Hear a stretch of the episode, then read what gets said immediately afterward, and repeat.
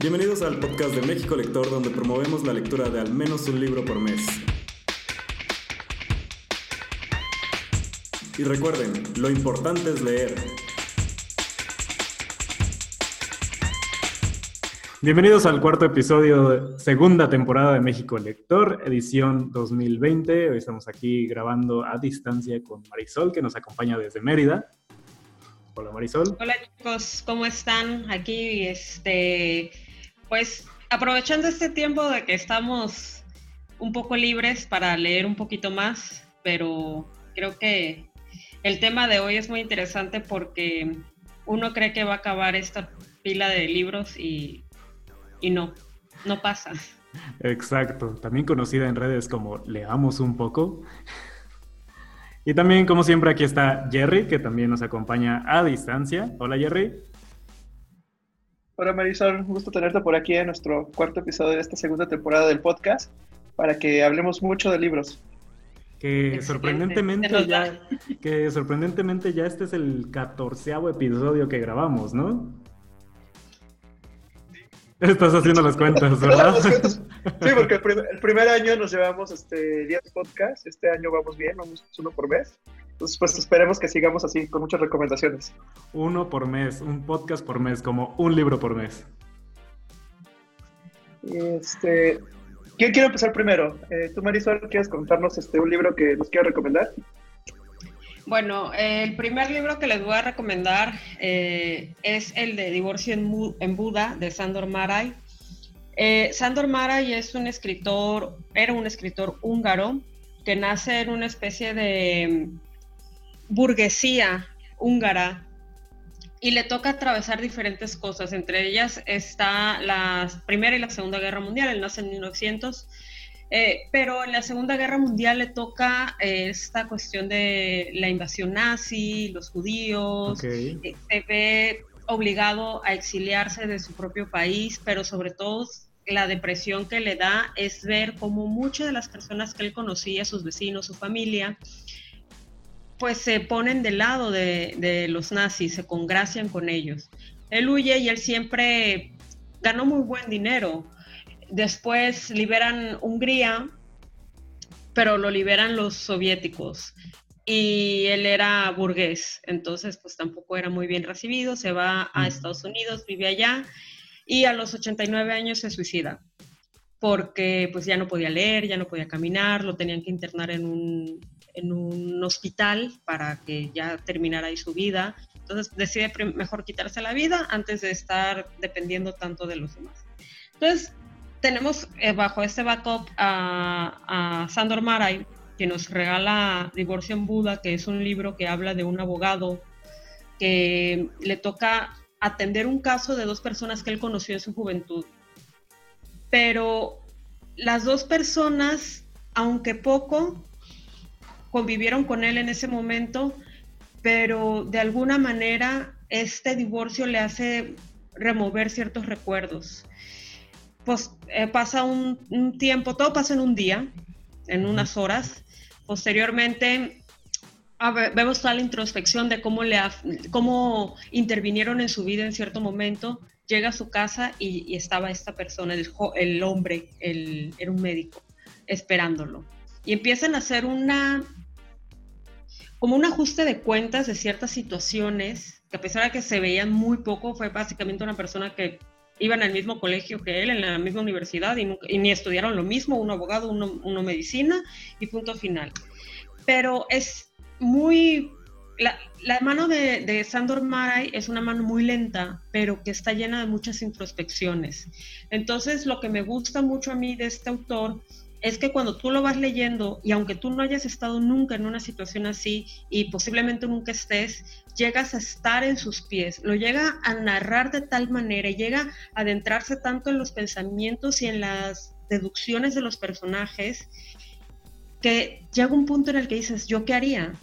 O incluso aunque tú digas, a mí nunca me ha pasado, pero de repente te sientes, sientes esa necesidad de diseccionar tus pensamientos para ponerte en los, en los, en los zapatos de estos personajes. Entonces es impresionante, es uno de los escritores que más me gusta. Eh, sus libros son por lo general de poco diálogo, pero de mucho pensamiento, de mucha psicología. Entonces, bueno, esa es mi primera recomendación, que como pueden ver me gusta un poco. Yo tengo dos preguntas. Uno, me suena como a una historia de redención.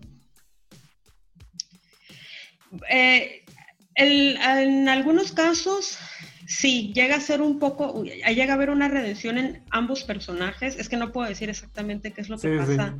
Sí. sin spoilers. Pero, ¿cómo te puedo explicar?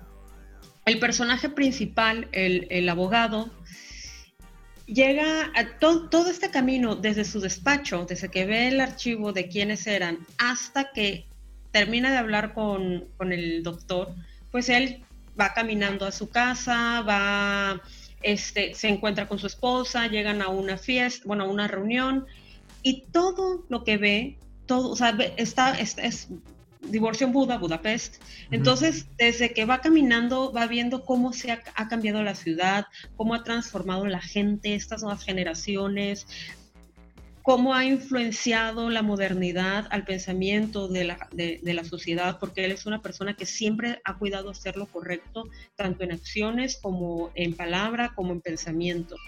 Entonces llega un punto en el que, pues, cambia, hay un punto donde él empieza a ahondar tanto en su mente que es una chispa el que, la que como que lo despierta y al mismo tiempo la redención viene para la otra persona. Es como que un complemento, este, este intercambio, porque la segunda parte, cuando entra el doctor en escena, ya hay mucho más diálogo, pero un diálogo eh, es un monólogo básicamente el doctor, donde escupe todo lo que piensa. Entonces te tiene al, borde del hilo, a pesar de que sí no hay mucho intercambio de diálogo, pero es de decir, ¿y qué pasa? ¿Y qué pasa? ¿Y qué sucedió? ¿Y qué es lo que tienes en la mente? O sea, es muy padre. Suena muy bien y lo pregunto porque me encantan las historias de redención. Y mi segunda pregunta es, del 1 al 5, ¿qué tan triste es esta historia? Uno, ¿eh? Ah, no es triste. Ok, no, no es triste. A menos de que alguien lo haya leído y diga, si es triste, pues igual y no tengo corazón, pero no, no es triste. Este, pero al menos en este caso tú dirías que uno. Ok, va. Excelente. Eh, Jerry, ¿tú qué nos traes para recomendar el día de hoy? Está por salir, o sea, ya en estos días, que se llama Ficciones Lúdicas de Rodrigo Díez. Este libro yo esperaba mucho ya que llegara para leerlo. ¿Y cómo sabías de él? Sabía porque este, lo estaban anunciando en la cuenta de Twitter de Dharma Books, esta ah, editorial independiente. Entonces yo veía la portada porque en la portada salían personajes de videojuegos como de Pac-Man, un arte muy, muy padre de la portada del libro que se veía ahí como de videojuegos. Y me llamó la atención porque el libro decía, bueno, es un libro de un mexicano que habla acerca de la historia de los videojuegos en ensayos. Y pues yo me dio curiosidad porque yo he leído libros antes así de la historia de Nintendo, eh, todo lo que pasó alrededor, el fracaso de Atari con el videojuego más horrible que salió que fue el de E.T., todo este tipo como de anécdotas de los videojuegos que me llaman mucho la atención porque pues es una historia que uno ha vivido desde el 84. Entonces tenía mucho, mucho interés en este libro de ficciones lúdicas de Rodrigo Díez y pues esta semana me llegó, me lo acabé el mismo día. Es un libro algo pequeño que es de ensayos, pero está muy, muy bien hecho porque precisamente te habla de esta historia de los videojuegos, pero también te habla como de esta parte humana, o sea, por qué nosotros eh, nos gusta consumir historias, por qué nos gusta que un videojuego, pues a veces tenga una historia de fondo, pero a veces ni siquiera nos interesa que tenga una historia. Quieres un videojuego nada más para matar, este, no sé, zombies, como Plants vs. Zombies. Pero también hay juegos con historias más desarrolladas, que no lo he jugado, no sé tú, Juan Carlos, el de, de Last of Us, que son historias ya casi como de película. Entonces, este libro habla de eso, de, de cómo los videojuegos están jugando en este universo de o voy a tener historia o me voy a pasar como un poquito hacia ser como si fuera un libro, pero no puedo ser un libro porque soy un videojuego, o me voy a parecer un poco al cine, pero tampoco voy a hacer el cine porque pues te estoy dando la libertad de tú ir dirigiendo la historia y al final es un mundo cerrado y que tienes que hacer ciertos objetivos porque es el chiste de un videojuego y de estos tipos de cosas habla el libro, tiene varias referencias filosóficas, tiene también este este habla acerca de ese tema de los libros de perdón, de los videojuegos si son este, si hacen que la gente sea violenta o no, o si jugar videojuegos te vuelve más inteligente y más hábil para algunas cosas o no. Entonces empieza como a romper todos estos mitos y al final se vuelve como algo muy personal. O sea, al final dices, bueno, yo juego videojuegos porque me gusta y es una manera de pasar el tiempo. Entonces, este es un libro bastante, bastante bueno, digerible y, pues creo que vale la pena checar. de hecho, con esto que decías de las historias, o sea, se nota mucho este, cómo ha, ido avanzando la, la industria de los videojuegos que intentan llegar a un balance entre una buena historia, donde ya tienen guionistas profesionales, y el hecho de que un videojuego sea jugable, que sea divertido y que sea un reto. Pero sí, eh, si comparas las historias que veíamos hace, no voy a, retratar mi edad, pero hace 20 años en un videojuego y lo que ves ahora, hay una diferencia abismal. Pero una pregunta, Jerry, o sea, el hecho de que sea escrito por un mexicano traslada un poco a la experiencia que vivimos en México con los videojuegos o es simplemente, o no, no simplemente, es más relacionado con la experiencia general de los videojuegos? Creo que sí, sí tiene ciertos tintes de, de la parte de, de, México, por ejemplo, en el tema de, no sé, las maquinitas, o sea, el tema de qué pasaba que, digo, yo creo que la mayoría de nosotros que también somos de la edad, o sea, nos pasó que tú tenías tu consola en la casa y cuál era la diferencia de ir a jugar el juego de las tortugas ninja, por ejemplo, que era de cuatro jugadores y que solo lo podías ver en las maquinitas de un centro comercial. y que era más... O de ir a las tortillas y quedarte en las maquinitas, digo, ¿qué? Ese tipo de cosas. Entonces, este habla como de estas anécdotas que, que, yo digo igual y pues se pueden trasladar a varias partes del mundo, pero sí te identificas con estas cosas. Eh, son muchas, muchas anécdotas. Al final del epílogo, eh, olvidé el nombre de quién lo hizo, te llega bastante. O sea, tiene momentos muy memorables el libro porque pues hacer historias, o sea, que nos ha tocado desde un juego de Zelda donde llegas a escenas que te quedan grabadas para siempre, hasta lo que significa estar coleccionando Pokémon o lo que significa ver violencia en videojuegos. O sea, te toca varios puntos, pero lo que me encanta es que ni los defiende, o sea, ni dice todos juguemos videojuegos, ni tampoco los ponen del lado malo, sino los ponen en un punto medio, de que los videojuegos sirven para divertirte. Y, y creo que es algo que a veces hasta nos pasa con los libros, que estamos de, bueno, leer te vuelve más inteligente, te llena de cultura, o simplemente lo haces porque te gusta leer y ya, y ni te vuelve mejor persona ni peor, sino simplemente es un pasatiempo. Entonces, este, ah, llega con esa línea también con los videojuegos. Sí, claro.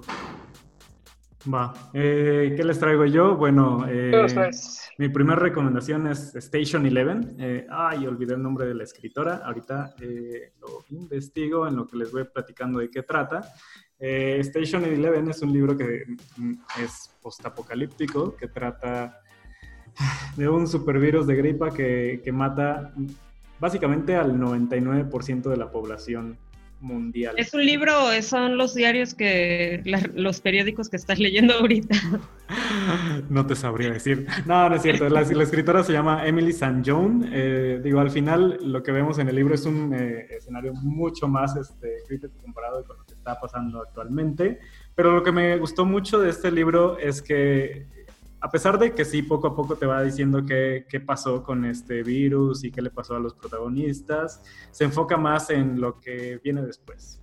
15, eh, no recuerdo si 15 o 20 años después, eh, una caravana de artistas se dedica a ir de pueblo en pueblo a poner obras de Shakespeare eh, para que puedan ver lo que antes era algo muy normal.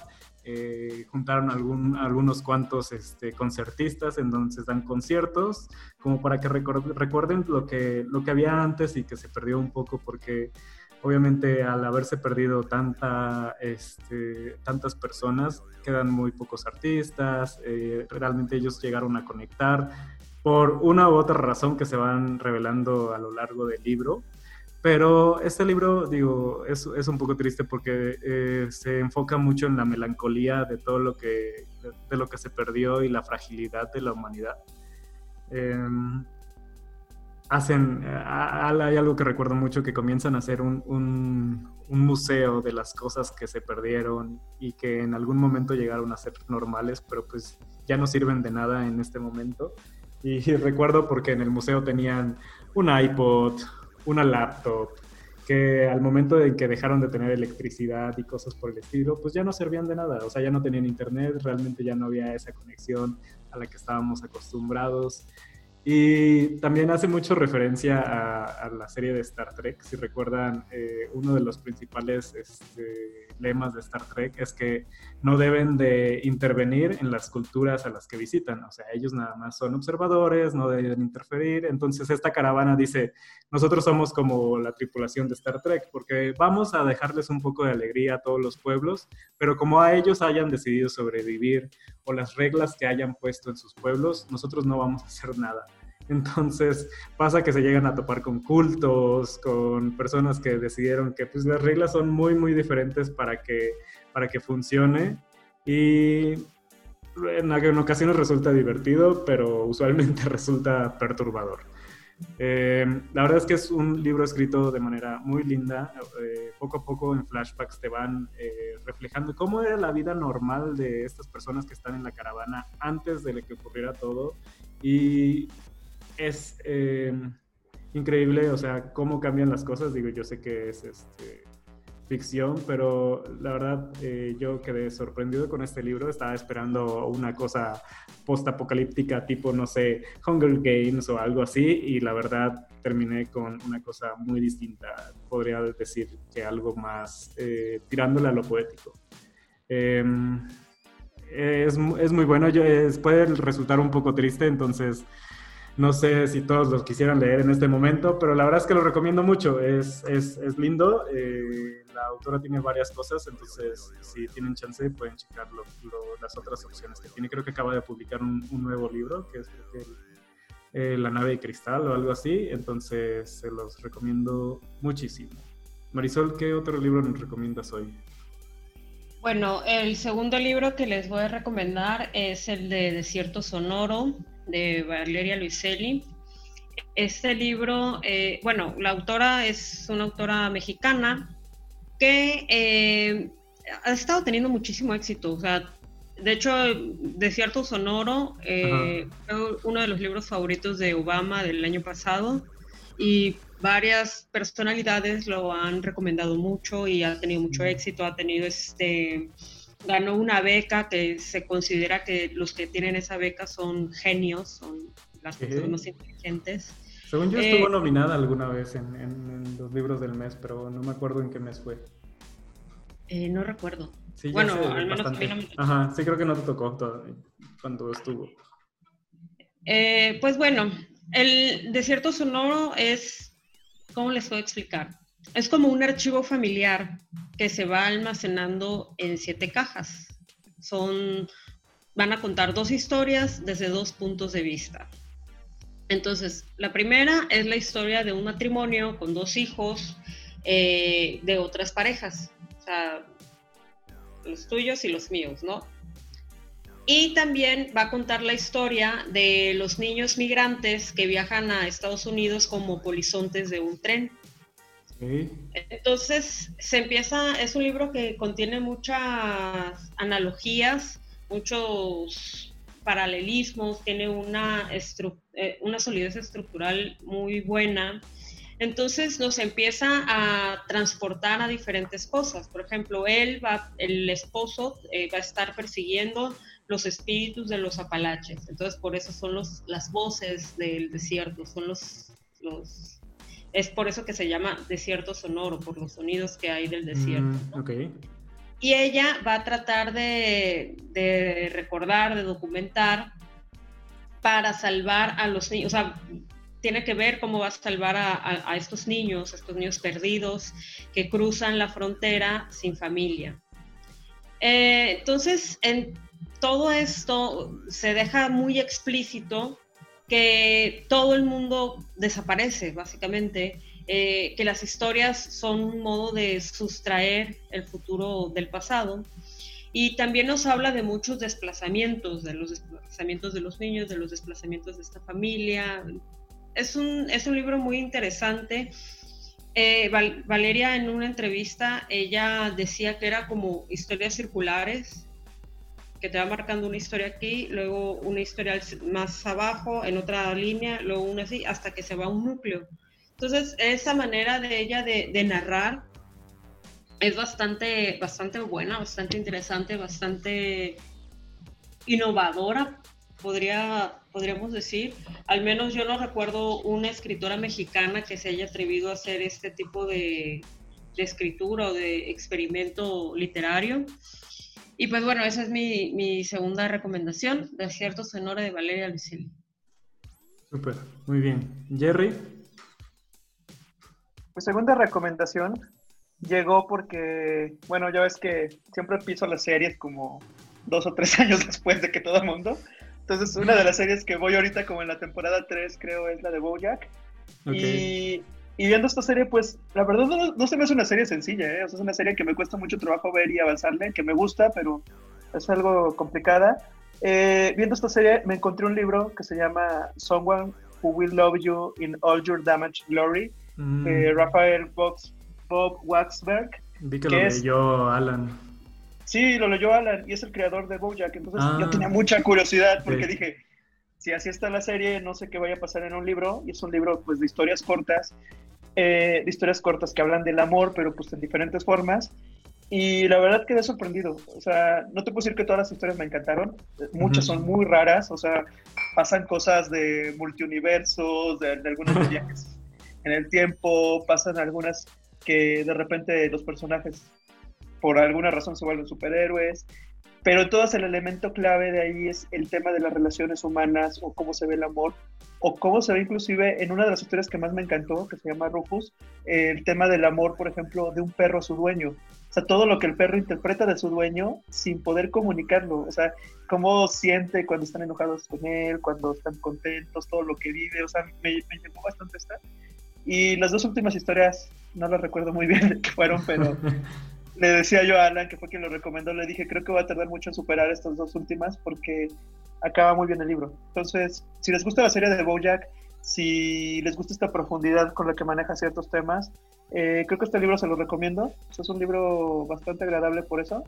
Y pues tal vez todas las historias te van a gustar, pero va a haber algunas que sí te van a dejar algo. Y, si es esta mente del que creo Bojack, que digo, no pasa todo. O sea, no, no tú puedes estar leyendo algo y crees que va a pasar algo y de repente cambió completamente lo que pasa.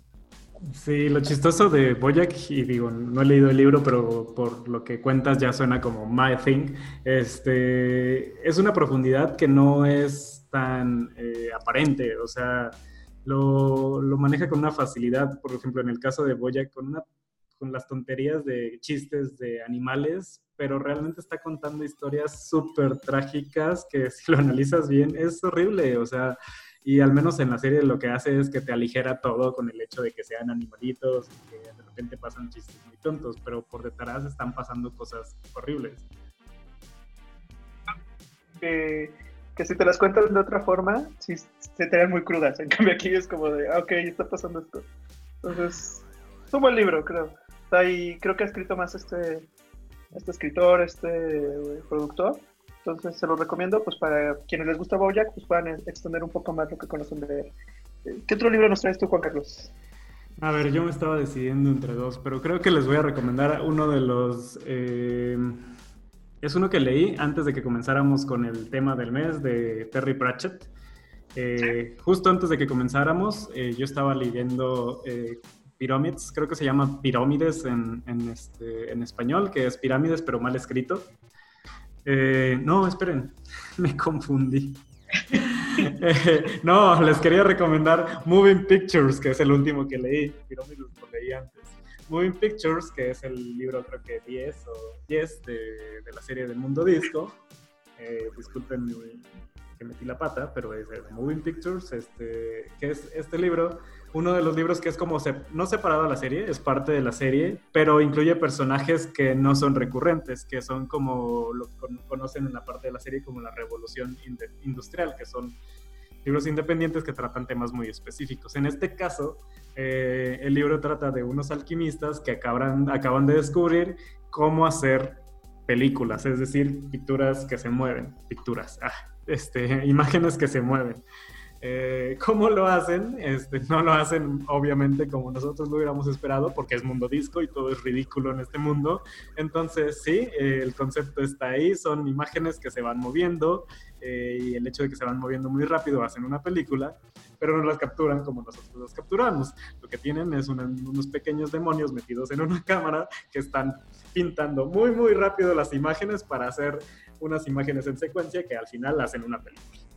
Esa es la base del libro en la que estos alquimistas eh, crean esta nueva tecnología, pero ¿de qué realmente se trata? De que deciden hacer una nueva industria, una nueva industria que es básicamente el mundo del cine, basado no más donde, sino en un lugar abandonado en mundo disco que se llamaba Hollywood. Entonces deciden mudar toda esta nueva industria a esta ciudad se mudan para allá, pero lo chistoso es que eh, muchas criaturas se comienzan a acercar para, para, ser parte de esta nueva industria, pero no saben qué es lo que los llama a esta nueva ciudad, entonces aparentemente hay una voz, una fuerza, un ente dentro de Hollywood que los está llamando a ser parte de, de esta nueva industria, que hace que no naturalmente, innaturalmente comiencen a cambiar su naturaleza. Los, los troles se comienzan a comportar como artistas, los, los hechiceros se comienzan a comportar como héroes de acción y todos se comportan como estrellas de cine. Pero, este, y aquí viene lo bueno, sin revelar demasiado, eh, hay una explicación medio Lovecraftiana detrás de todo esto. Aparentemente, dentro de todo lo chistoso de Terry Pratchett y esta oda que hace a Lovecraft en este libro, eh, es algo muy chistoso, pero que al final trae estos seres de otro mundo que no tan terroríficos como los de Lovecraft, que tiran más a lo normal, en esta ridiculez que siempre raya en, lo absurdo en los libros de Terry Pratchett. Es muy divertido, eh, como les contaba con todos los de Terry Pratchett. Este principalmente es un libro que pues lo lees y únicamente trata de esto, no hay una continuidad, tal vez eh, como con los libros de los hechiceros o, las brujas. Entonces es muy divertido, hace una parodia increíble del mundo del cine y se burla de todos los estereotipos que conocemos. Entonces, si todavía están buscando una opción para leer en, de los libros de Mundo Disco, esta es muy buena opción, lo recomiendo muchísimo. Y por supuesto, este, hace una nueva aparición uno de mis personajes eh, favoritos, que es el bibliotecario de de la escuela de magia que accidentalmente se convirtió en orangután y que lo único que dice es, ok. Listo, pues estas son las recomendaciones del día de hoy. Eh, con esto cerramos la primera parte del podcast y nos vemos ahorita en la segunda parte para hablar de todos esos libros que tenemos pendientes, que hemos comprado y que tenemos ahí guardados en la lista de espera, pero que aún no hemos leído. ¿Va? Va. Estamos de regreso en la segunda parte del cuarto episodio de la segunda temporada de México Lector. Y ahora el tema del que vamos a hablar hoy es uno que seguramente a Marisol y Jerry conocen muy bien, es libros que por alguna razón decidimos que íbamos a leer, los conseguimos ya sea física o digitalmente y los tenemos ahí, pero no los hemos leído. Y, yo quería comenzar, este, y casi casi les puse tarea al respecto, preguntándoles cuántos libros tienen ya que tienen este, ahí y no han leído. Yo me fui a contarlos y la verdad es que no lo puedo creer. Marisol, ¿qué nos dices tú de los libros que tienes? Yo tengo los misma, la misma cantidad, por alguna extraña razón, con la que empecé el año y dije que no iba a comprar más libros hasta que bajara. He leído como, no sé, 25 libros en el año y sigo con la misma cantidad, no sé qué ha pasado. Pero comenzaste con 25 eh, el año. No, con 43. Ah, ok. Por, lo menos sí se notó un avance. No. He leído 25 libros en 2020 y sigo teniendo 43 libros pendientes. Ah, comenzaste con 43 el año. Has leído 25 y sigues teniendo 43. Sí. ¿Qué pasó? No sé, te lo juro. Es que no sé de dónde salieron. Es lo peor de todo. Te lo juro, no sé de dónde salieron porque enero y febrero casi no compré libros. Entonces, no sé. Salieron. Algo. Que, luego sí pasa eso, o sea, como que bajas uno o dos libros y volteas y ya tienes cinco nuevos. aunque no los compres, o te llegan, o te los prestan, o los agarraste y vuelves a tener más libros, es bien difícil bajarle a tu lista de libros por leer. ¿Y tú, Jerry, cuántos tienes por ahí esperando? Yo tengo ahorita 30 libros que estaba viendo. Ajá. Eh, físicamente ahorita tengo cinco que me traje a mi casa. Pero, ajá, pero porque te fuiste a, casa de tus papás, ¿no? Así es, o sea, por estos días me vine para acá y dije, bueno, voy a llevar los cinco libros que sí quiero leer porque ya hace mucho que tengo ganas de leerlos.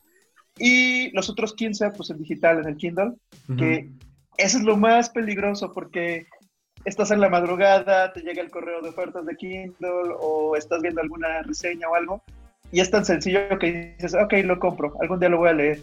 Y se van quedando y se van quedando. Y en el Kindle ahí vas teniendo tu, tu backlog de libros.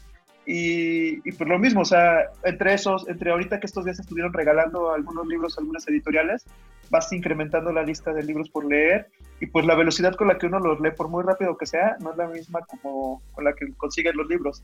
Entonces, ahí sí juega un papel importante que sí te enganche el libro para que le vayas avanzando y bajando tu lista, porque si no, se vuelve inmensa.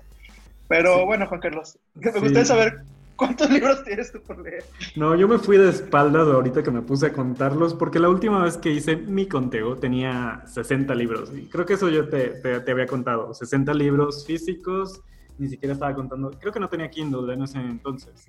Entonces, 60 libros físicos. Y ahorita me puse a contar y hay 113 libros que no he leído, físicos. ¿En qué momento compré 50 libros más? No lo puedo Igual te pasa como a mí, que aparecen. Sí, puede ser. Y además había dicho que ya no iba a comprar. Dije, tengo suficientes libros para el siguiente año. a quién engaño, ¿verdad? Este, y luego compré el Kindle y en el Kindle tengo 56 libros, entonces tengo 170 libros sin leer. Y el Kindle es una gran trampa, porque el otro día me pasó que Thor tenía todos sus libros en 2 dólares y aunque no sabía si los iba a leer o no, todos los compré. Y yo, cuestan 2 dólares, no cuesta nada, vamos, vamos, y todavía no subía tanto. Entonces, sí, sí, sí, todos los vamos a comprar. No lo puedo creer, o sea, según mi Goodreads he leído como 300 libros en toda mi vida. ¿En qué momento voy a leer otros 170? que ese es el tema, porque tienes que tener, o sea, lo que yo pensé a inicios de año es como que no lo he cumplido, pero justamente con Goodreads yo dije, bueno, voy a hacer como una metodología pues para ir avanzando estos libros pendientes. Entonces, lo primero que hice es que en la parte de libros por leer tenía más de 100, entonces empecé a borrar los que dije, esto ya no los leería, y al final me quedé con una lista como de 100 libros que, que dije, bueno, estos sí los puedo leer en el año porque si le he hecho ganas y todo, sí lo puedo avanzar. Y dije, pues tal vez la metodología va a ser, primero voy a leer el libro del mes de México Lector, luego voy a leer un libro nuevo que me llame mucho la atención, después me paso un libro pendiente que ya tenga comenzado y, y así, o sea, como que este iba a ser mis tres pasos para ir leyendo. Libro del mes, libro nuevo. no, o sea, los he agarrado por todos, o sea, han pasado meses que ni siquiera he leído el libro del mes o que lo estoy leyendo dos días antes de la reunión. Por ejemplo, ahorita lo he leído. Entonces, ha sido todo un desorden. Eh, ahorita, por ejemplo, hay más tiempo para leer y no he podido avanzar a leer. O sea, hay un día que sí acabó un libro en un día, pero hay otros libros que me llevo un mes y no. Un libro que recomendaron, el, que les platicaba, el de. ¿Cuál era el del espacio? Este, uh, de Book of Strange New Things que leíste. Se me hizo eterno, siento que duré 10 meses en acabarlo, o sea, eran como 500 páginas y, y no pasaba del 52%, entonces pero justamente con este tema, o sea, lo que quería también platicarles es que los libros que también tenemos pendientes por leer es por algo. O sea, creo que eso es lo importante, que no sé si nos puedes contar, Marisol, que de repente vas caminando, vas viendo las listas o algo en una librería, ¿qué es lo que te hace que aunque sabes que tienes 100 libros, 40 libros en tu casa, agarres ese libro y dices, me lo llevo, porque dices, lo tengo que tener? Mira, es que más que ir a una librería y, y agarrar algo, eh, al menos mi gran problema es que como tengo la cuenta de libros, de reseñas, sigo muchísimas más cuentas de libros. Entonces no falta que, y conforme va pasando el tiempo en que tengo esta cuenta, voy seleccionando las cuentas afines a mis gustos. ¿Cuál viene siendo este gran problema? Que obviamente cuando fulanita saca una foto y me llama la atención o me llama la atención el autor, lo primero que hago es buscar en todas las librerías que encuentro, o sea, desde Amazon, Gandhi, la librería local de aquí de, Yucatán, eh, hasta en buscalibre.com, entonces, a ver, está Mercado Libre busco, a ver quién me da el mejor precio. Entonces, eh, ahí es donde entra mi, mi, mi problema. Esa es la primera. Y la segunda que soy adicta y fanática a buscar la vida de los autores. Entonces, cuando busco la vida de los autores, busco que leían. Y cuando busco, cuando encuentro lo que leían, digo, pues yo quiero, o sea, si me gusta mucho el autor, obviamente. Este, cuando veo lo que ellos leían, yo digo, bueno, yo quiero ver qué leía, leer lo que leía o lo que ella leía, porque eso es lo que ha influenciado para que escriba algo que me gustó mucho o no sé, sus amigos o lo que sea, no sé, es, entra por todas partes este mundo de que quiero leer. Y mira, tenemos como que una desventaja y una ventaja al mismo tiempo. Para los que acumulamos libros es una ventaja, para los que nos gusta mucho leer y queremos leer todo lo que encontramos es una desventaja, que es que a México no llega todo lo que nos gustaría que llegara. Entonces, muchas de las cuentas que yo sigo no son de aquí, son argentinas, chilenas o españolas, sobre todo españolas, y ahí tienen una cantidad de libros que digo yo, como detesto que me pase esto de no encontrar, o sea, de 20 libros que anoto encuentro dos o tres. Entonces, así pasa. Ya en las librerías soy de las que me siento en el piso, porque ya sé los anaqueles que me gusta escoger. Me siento en el piso y Ah, me pongo a leer y a revisar y a ver cuál tiene descuento y más o menos busco los autores o cosas así, no sé. Tengo 58 mil listas de deseos. ¿Y cuál es el último libro que, que, tengas ahí que nos puedas contar cómo llegó a la lista de, pendientes? El último libro que llegó es... O, bueno, alguno que nos quieras contar. Ah, bueno, alguno que les quiera contar. Tengo el de. Sé por qué el, pájaro canta en la jaula. Ok. lo tengo en inglés. Entonces, es de Maya Angelou. Este libro eh, me llamó la atención porque lo estuvimos, bueno, lo estuvimos hablando de esta autora, mi amiga Elisa y yo. Y es, una, es, un, es un libro autobiográfico. Maya Angelou es una chica afroamericana que le toca nacer y desarrollar su infancia durante la segregación racial en Estados Unidos. Entonces tenía una doble condena, ser mujer y ser negra. Ah. Y lo que llega a pasar es que, este, bueno, primero ella fue, antes de ser escritora, eh, trabajó de repartidora y antes de eso fue prostituta y antes de eso el novio de su madre violó, la violó. Eh, tuvo una pequeña suerte que no cualquier mujer en esa época la tenía ni ahora, que es que su familia sí le creyó y bueno, casi mal, creo que mataron al tipo. Este, entonces ella escribe este libro. El prólogo está hecho por Oprah, porque pues Oprah, se identificó mucho con ella, siendo una niña negra eh, que también había sufrido de violación cuando se entera de este libro, ella se siente muy identificada y dice, hay otra persona como yo. Entonces a mí me gustó esta historia de la autora, que ella la escribe en su autobiografía. Esta es la primera parte de, creo que son cuatro libros, pero es la más importante, es la más conocida, así que la tengo pendiente, pero sabes qué, que no lo quiero leer ahorita porque con todo lo que está sucediendo a nivel mundial, eh, empiezo a leer otro tipo de cosas. Aparte que ahorita me obsesioné al triple, a la triple potencia con Virginia Woolf. O sea, de por sí siempre estoy obsesiva con ella, pero ahorita me obsesioné a la triple potencia, entonces le he dejado pasar un poquito, he dejado que agarre forma ahí en el librero antes de, de ponerme con ese libro.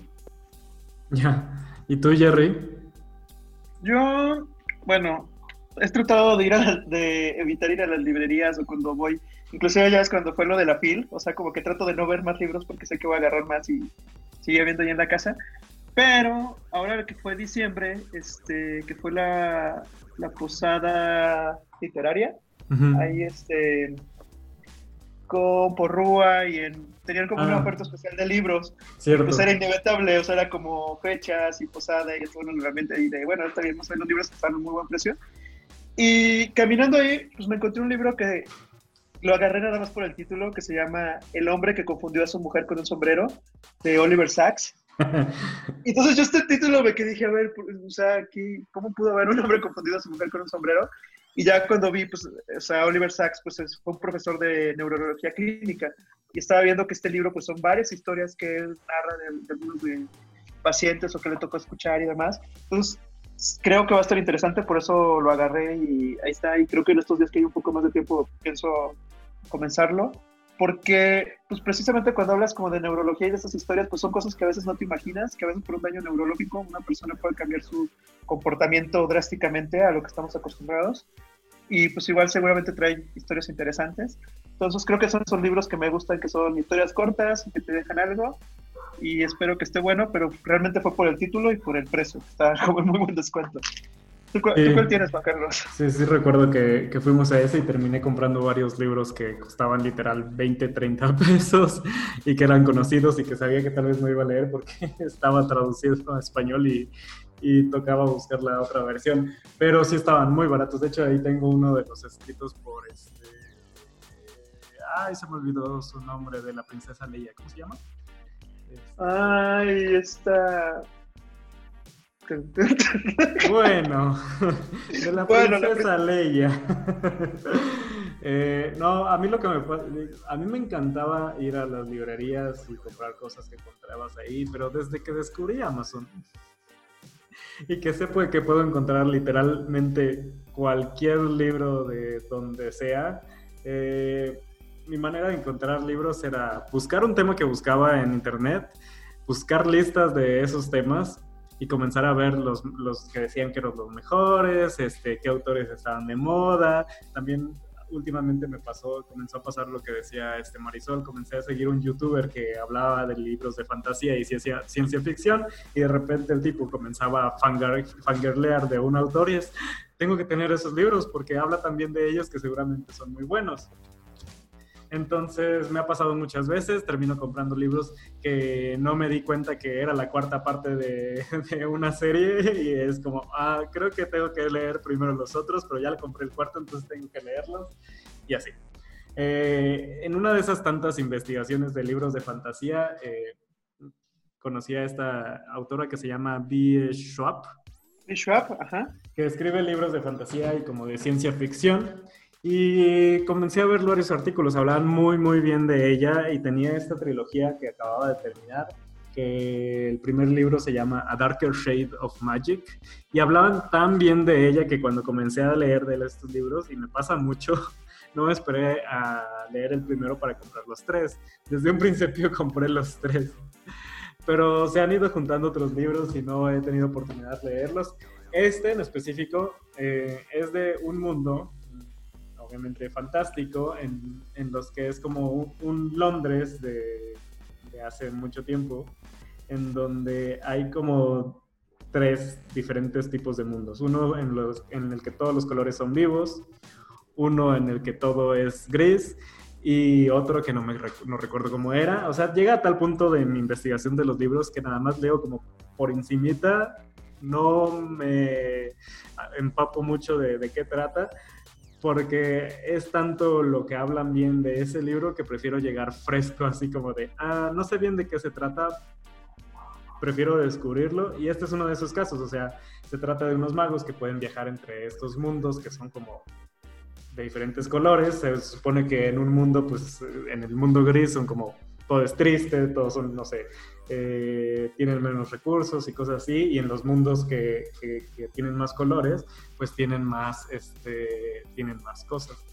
En el momento que leí eso, compré los tres. Eh, alguien que habla muy bien de esta autora es, es, Ian, tú lo conoces, este, Jerry.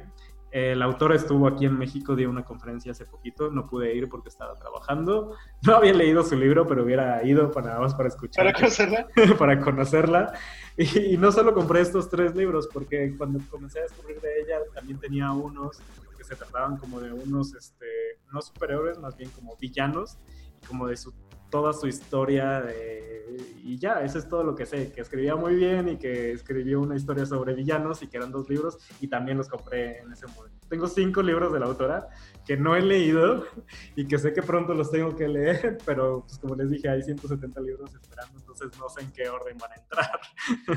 Bueno, pero, pero creo que ahí por lo que estás hablando de ella, pues ya debería tener como una prioridad o saltarse un poquito en la fila, pues para que empiece a salir aunque sea uno de ella. Sí, está como en los, los, más próximos, pero hay tantos mundos de fantasía esperándome que no sé cuál sigue. bueno, ¿tú, ¿y tú Marisol, qué otro libro tienes este, en tu fila por leer? Que también El segundo que tengo, eh, lo tengo desde el año pasado, sabiendo que lo iba a leer este año, o planeando que lo iba a leer este año, y es Hijo de Satanás de Charles Bukowski, mm. que es una serie de cuentos, eh, bueno, eh, que no te puedo decir mucho de Charles Bukowski porque no lo he leído, y compré ese libro porque querías que fuese el primer libro de él en leer. Él se caracteriza más por, por ser poeta que por ser novelista o cuentista, y maneja lo que es el realismo sucio que es siempre manejar todo lo decadente, lo malo, lo grotesco del ser humano, y lo quise leer por eso. Pero he pospuesto esta lectura, es que mucha gente no le gusta a Charles Bukowski porque dice, es que es eh, refleja todo lo que es él en sus escritos. Bueno, es que él escribe, hay que conocer que es un género literario el que él maneja, que es el realismo sucio, que se trata de eso específicamente. Eh, entonces quise empezar por esta serie de relatos.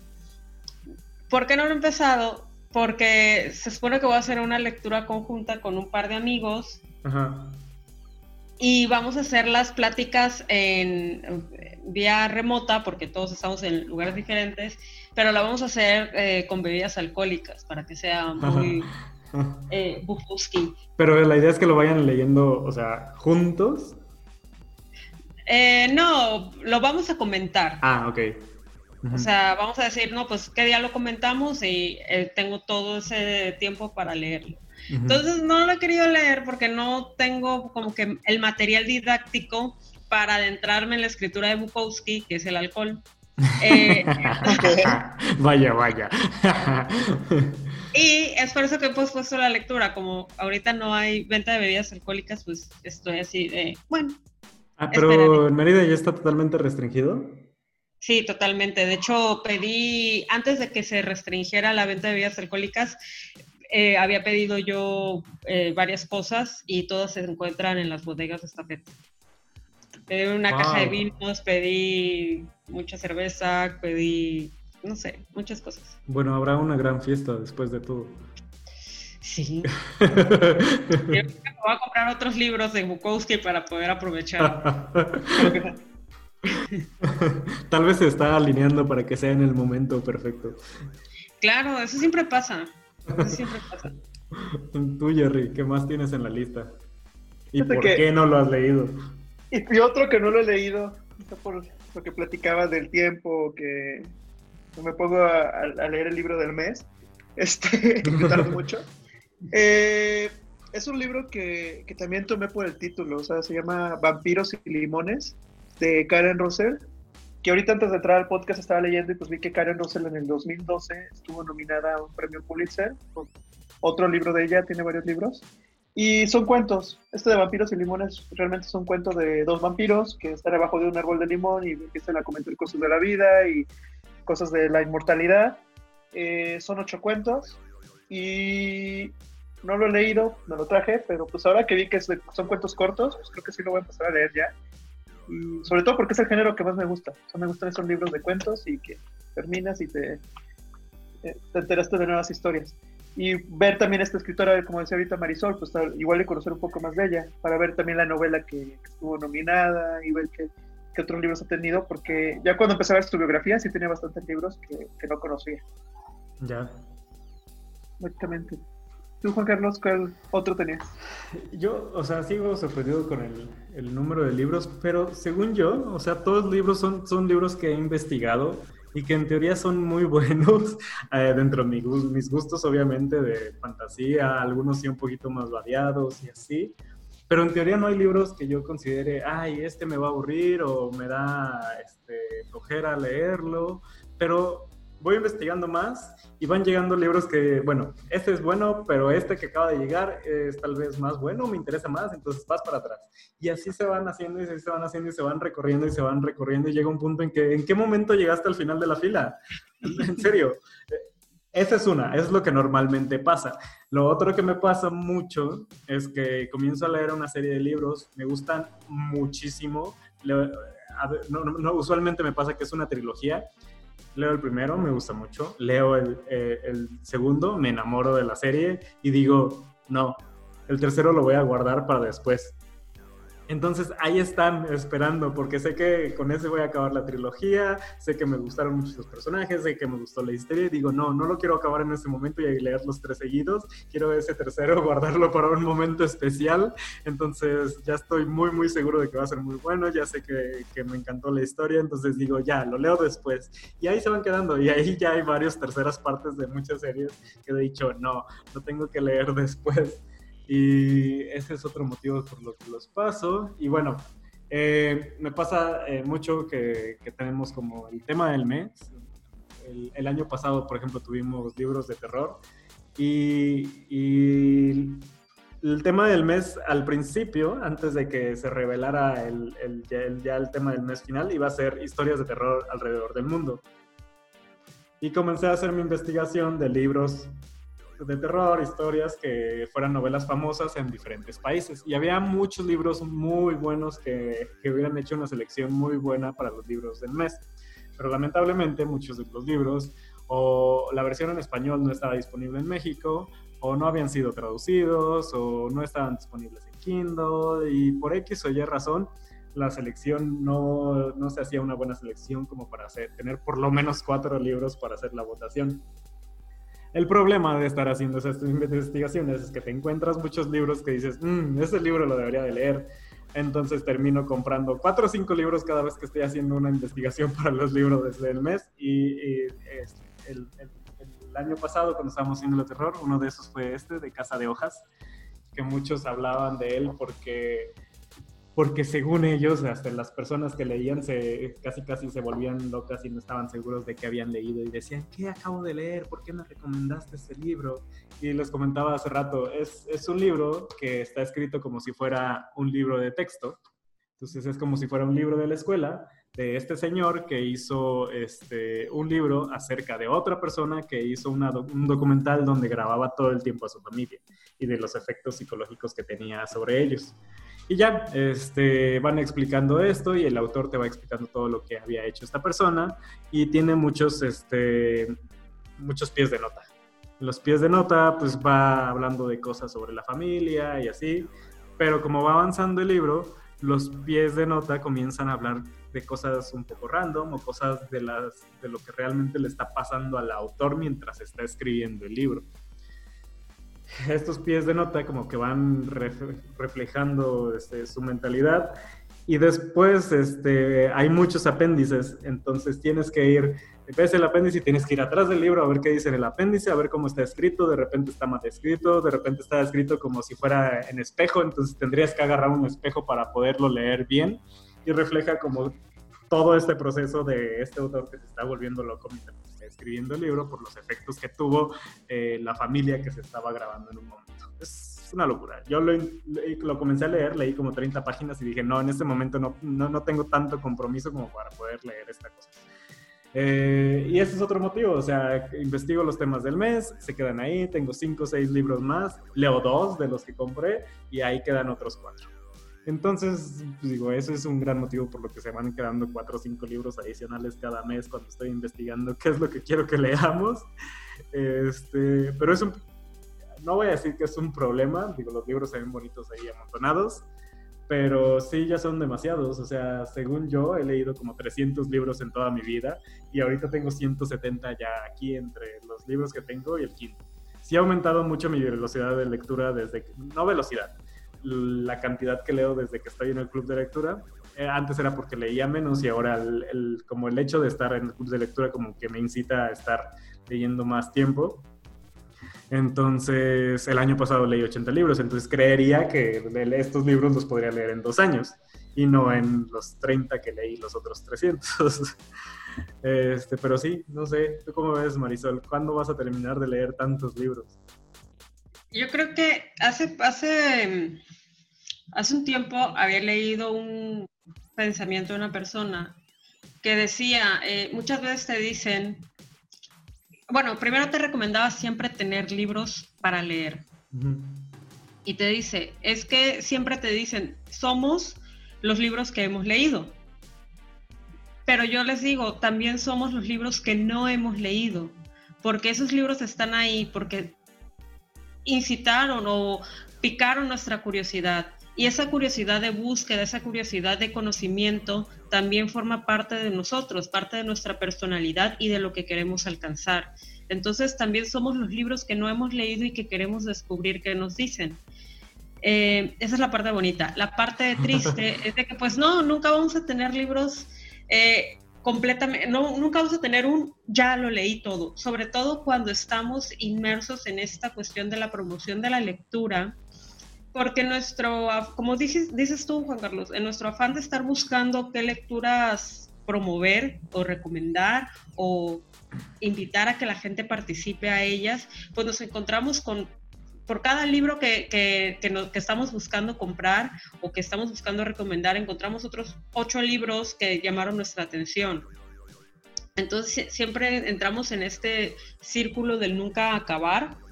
Y creo que es bonito, es bonito, sí, se ven muy bonitos ahí, pero también es, es, tú comentabas hace rato qué sucede cuando, o cómo, que la lectura de este libro pendiente llega en algún momento, ¿no? Siempre hay un punto ahí de decir, este es el momento de este libro. A mí, yo no sé ustedes, pero a mí sí me gusta sentarme enfrente del librero y ver todos mis libros y ya me sé de memoria dónde queda uno, dónde queda el otro, los tengo bien ubicados. Y muchas veces uno pospone una lectura, un libro, por X o por Y razón, porque dices, es que no me dan ganas de leerlo en este momento. O sea, no siento ese feeling de, o esa atracción de decir, lo quiero leer o me nace leerlo. No, y es raro, eso es un sentimiento que solo los lectores conocemos. Y me pasó mucho con Cien años de soledad, yo le huí ese libro. En secundaria lo dejaron y yo así, no lo voy a leer. O sea, aparte, lo único que tenía a la mano para en secundaria en ese momento era en carta, porque pues el internet todavía no era lo máximo como para hacer una búsqueda. Y, y le huía, le huía, yo no quería leer Cien años de soledad porque me, me daba miedo no entenderle, me daba miedo que no le, me gustara, me daba miedo no acabarlo. Eh, hay mucha presión cuando hay un libro popular y un libro muy querido. Y mi esposo me lo regaló hace tres años. Y yo así de, ah, claro. Y luego, oye, ¿me regalas un libro? Y me decía, pero es que si tienes 100 años de soledad, ¿cómo no lo vas a haber leído? Y yo así, ya luego lo leo, el próximo mes. Y, el y así me fui tres años. Y llegó en noviembre del, del, año pasado, aún recuerdo hasta la fecha, que había acabado de leer El amor en los tiempos del cólera. Y mientras yo leía El amor en los tiempos del cólera, no dejaba de pensar en 100 años de soledad. Porque aparte me pasa lo que les he dicho, que necesito, o sea, no es de que me guste, no, necesito investigar sobre el autor ver sus fotos, ver las fotos de su familia, ver las fotos de su casa, ver las fotos, de todos, así, me obsesiono muy fuerte. Entonces me fui a YouTube y me vi todas las entrevistas que hay en YouTube de Gabriel García Márquez, todas me las vi. El discurso de su funeral, todo me lo vi y apunté todo lo que decían y esto y lo otro. Entonces no dejaba de pensar en 100 años de soledad. Y así pasó. O sea, el libro me llamó de tal manera que en cuanto terminé El amor en los tiempos del cólera, lo leí y lo disfruté y me encantó y uno podrá decir, bueno, es todo el mundo dice eso. Bueno, no todo el mundo, hay mucha gente a la que no le gusta Cien años de soledad. Y creí que yo iba a ser ese tipo de personas, porque soy un poco mula, así de voy hacia el otro lado. y yo dije, capaz si no me gusta, y voy a decir que, ay, sí, todo el mundo dice que le gusta por, nada más por ser interesante. Y no, y sí me gustó, y se los juro que no quiero sonar interesante, pero me gustó muchísimo. Y, y le tengo muchísimo cariño y tuve una sensación muy bonita cuando lo leí. No es mi libro favorito, ni está entre mis libros favoritos, pero me gustó mucho. Y sí pasa así con los libros, o sea, llega un punto en el que dices, este es mi momento de leerte y cuando eso pasa, creo que los disfrutas más, porque es cuando el libro te está llamando. Sí, claro. ¿Tú qué dices, Jerry? ¿Por qué compras el libro y al final terminan pasándose 10 libros antes para leerlos y terminas leyéndolo mucho, mucho después? ¿Por qué se quedan esos libros ahí guardados? Creo que lo que acaba de decir ahorita Marisol sí, sí sucede, o sea que que a veces dices no es mi tiempo para leerlo. Me, ha tocado escuchar muchas historias así, o sea, de que no ha sido tu tiempo para leerlo, por ejemplo, ay, me estoy acordando ahorita, o sea, por ejemplo, de, Stephen King no he leído yo nada. Nada, nada, nada. Que nada, ni uno. Muy fans y no he leído nada de Stephen King. Eh, por ejemplo, del tema de fantasía, o sea, Terry Pratchett, eh, he escuchado desde que te conozco comentarios y demás, y es también de, ¿por qué no lo he leído? Y de hecho es el libro del mes y ya debería de empezar a leerlo, pero es como que, o sea, los libros llegan a ti, o sea, sí creo mucho eso, o sea, los libros llegan a ti por algo y, llegan en su momento correcto y ahí se quedan y entonces en el momento en que los agarras y los lees, este, ya tienen otro significado y creo que eso es también muy bonito. Puede que no lo tengan, pero también puede ser que llegaron en ese momento justo que lo necesitabas leer y que te cambió la vida en algo ese libro. Sí, y muchas veces no es porque no los queramos leer, o sea, ya sabemos que, que sí, que los compramos porque nos interesaba, porque alguien nos lo recomendó mucho. O sea, a mí me pasa mucho que viene gente a la casa, eh, habla de algún tipo de libro, les digo, mira, te recomiendo este, llévatelo, pero no lo has leído, no, y no sé cuándo lo voy a leer, entonces llévatelo, léelo y luego me lo traes. Y sí, ya así, así han sido varios, y me encanta, porque sé que todos los libros que tengo aquí no todos han sido mis libros favoritos, pero que los podría recomendar por alguna razón y, conozco a las personas y digo, este tal vez te podría gustar, ten, llévatelo. y, eso, es muy lindo. Sí pasa eso, o sea, también yo ya llevo como un par de años que la gente va a mi casa y siempre les doy libros.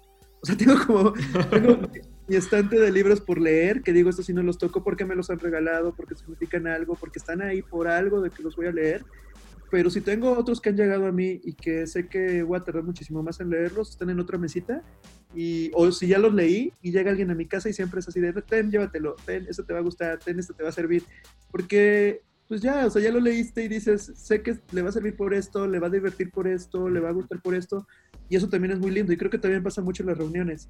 Ya ves que al final tenemos esta parte del intercambio de libros, y que es otra forma de llenarte más de libros, que vas a una reunión con el lector, y sales con otros dos, tres libros nuevos que te dieron ahí.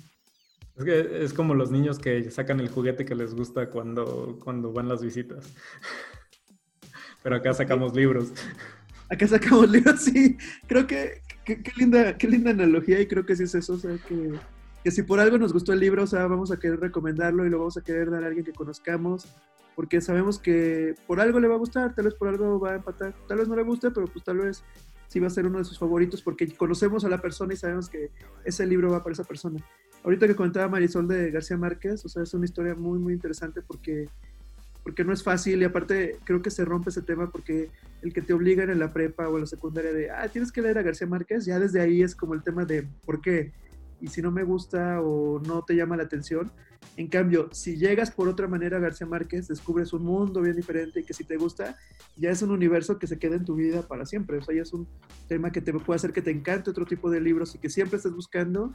Eh, ahorita que lo contaba, yo creo que desde que leí Cien años de soledad, sigo buscando y sigo esperando volver a sentir lo mismo que las últimas 10 páginas de ese libro, volver a leerlo y vas a tener otros libros y vas a sentir algo similar, pero sigues esperando esas 10 páginas de 100 años de soledad.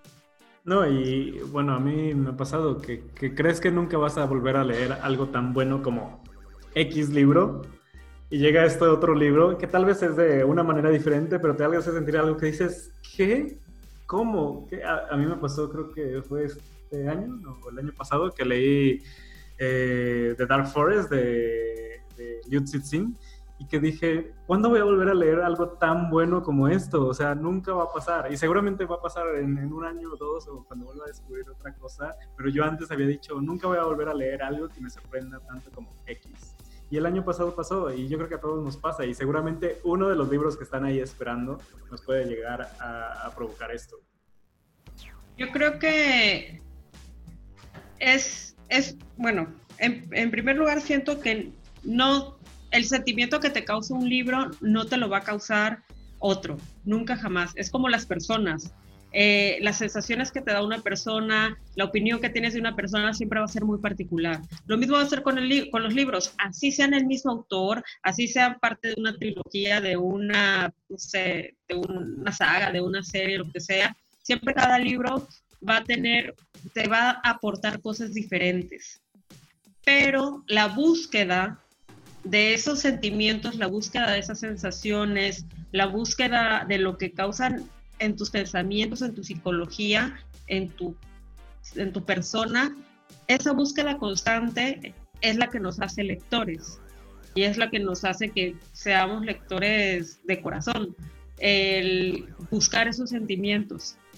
Otra cosa, una cosa que yo les quería preguntar, si les ha pasado, porque a mí sí, que compran un libro por alguna razón, porque caen presas del marketing, como me ha pasado a mí, hay un libro específico en el que caí así, y yo estoy así, de que lo veo y yo así de que en cuanto pueda, te voy a regalar. Porque no te voy a leer, no pienso leerte. Y lo veo en Goodreads y tiene, sí, 4.5 de calificación. Y yo así, es que no lo quiero, o sea, ya, ya hasta me cae mal. O sea, lo veo, ni siquiera he intentado leerlo.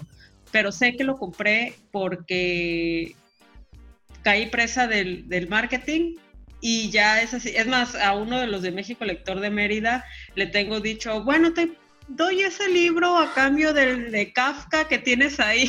Y él así de, olvídalo, ¿no? Y yo sí, por favor. Pero sí, sí tengo eso de que ya no lo quiero leer, no sé por qué lo compré. Porque muchas veces, ¿sabes qué? ¿Cuál es lo que nos hace luego comprar muchas cosas? O muchas veces caer en, las compras masivas. Los descuentos. Que de repente decimos, oye, está buenísimo ese descuento, lo voy a aprovechar porque si no al rato no lo, por experiencias, ¿no? De que entras a una tienda en línea y dices, oye, cuesta, no sé, 100 pesos. Y dices, bueno, lo compro el fin de semana. Llega el fin de semana y ya cuesta 500 y tú así, ¿what? O sea, ¿qué pasa aquí? Sí, yo, luego los veo y digo, ay, mira, el de pasta dura cuesta 180 y el de pasta blanda cuesta 200. Obviamente tengo que comprar el de pasta dura, ya lo voy a pedir. Además está súper lindo, que no sé qué, ya, de una vez. Y así termino con muchos de pasta dura. Esos son los malditos que están ahí apilando, que de repente están en descuento y digo, no, no, no, pero es que esta edición está súper bonita, la voy a comprar. Sí, sí, sí pasa. Pero si tienen algún libro ustedes que digan, lo compré por dejarme llevar y no lo pienso leer. O sea, definitivamente no lo voy a leer. Seguro sí, sí, tengo muchos así. Este, ahorita no me acuerdo de alguno en específico. Bueno, eh, al principio del año pasado estaba comprando, que esa, es la historia, pero los del club de lectura de, de Reese Witherspoon, eh, los estaba comprando, pero en algún punto después del cuarto libro dije, no, ya no me va a dar el tiempo para estar leyendo también los de Reese Witherspoon, que a pesar de que sí estaban buenos, este no todos eran gran hit. Entonces dije, no, hasta aquí. Y ahí se quedaron como cuatro adicionales que compré de ella y que no voy a leer. Sí, yo me inscribí a su club de lectura. pero no he leído ninguno. No, yo sí, algo, y son buenos, pero sí. Pero bueno, creo que nuestras pilas de libros por leer no se van a reducir. Al contrario, van a seguir en aumento creo que llegamos a la conclusión de que no es algo malo, o al menos nos estamos engañando a nosotros mismos. Eh, pero sí, este, digo, yo creo que en Twitter invitaremos a todos que nos compartan su, su pila de libros pendientes por leer. Ya nos compartieron sus bibliotecas hace unos días. Ahora que nos digan sus pecados de todos los libros que tienen ahí pero no han leído. Que pongan una pila y una foto, que pongan la foto de la pila de los libros pendientes. No, y que estén ellos al lado para ver si la pila es más alto que más alta que ellos. si es más alta, que, si la pila de libros pendientes por leer es más alta que tú, tienes un problema. Sí, creo que me, parece, me parece una buena dinámica para todos los que escuchan en el podcast que, que nos compartan su foto con su pila de libros por leer, a ver si es más grande que ellos. Y bueno, ya para concluir, este Marisol, no sé si nos quieras compartir eh, tus redes donde te pueden seguir. Eh, pues en Instagram, que es el que más tengo activo, es Leamos un poco. Y Twitter, que es Leamos-un bajo, bajo poco. porque ahí también podemos ver muchas recomendaciones tuyas, que también están este, muy padres. Entonces, este, entren por ahí para ver sus fotos y sus recomendaciones en Twitter. Y a nosotros, pues ya saben, este, en Twitter, en Instagram y la página México Lector. Eh, ¿Me faltó algo? Ah, bueno, también en Facebook. Este, y nos estaremos escuchando muy pronto en el episodio 5. Muchas gracias Marisol por acompañarnos, la plática estuvo increíble. A ustedes chicos, muchísimas gracias. Ya saben que yo soy fan de México Lector y los que están escuchando y todavía no están inscritos en el club de lectura tienen que inscribirse porque es lo máximo, lo máximo, lo máximo. Muy bonito el club. Y la conversación se pone buena, así sea virtual o sea en persona. Jerry. Sí, pues gracias a todos los que nos escucharon y pues por este tema y nos seguimos viendo por acá con más recomendaciones.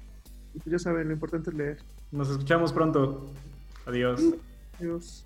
Listo.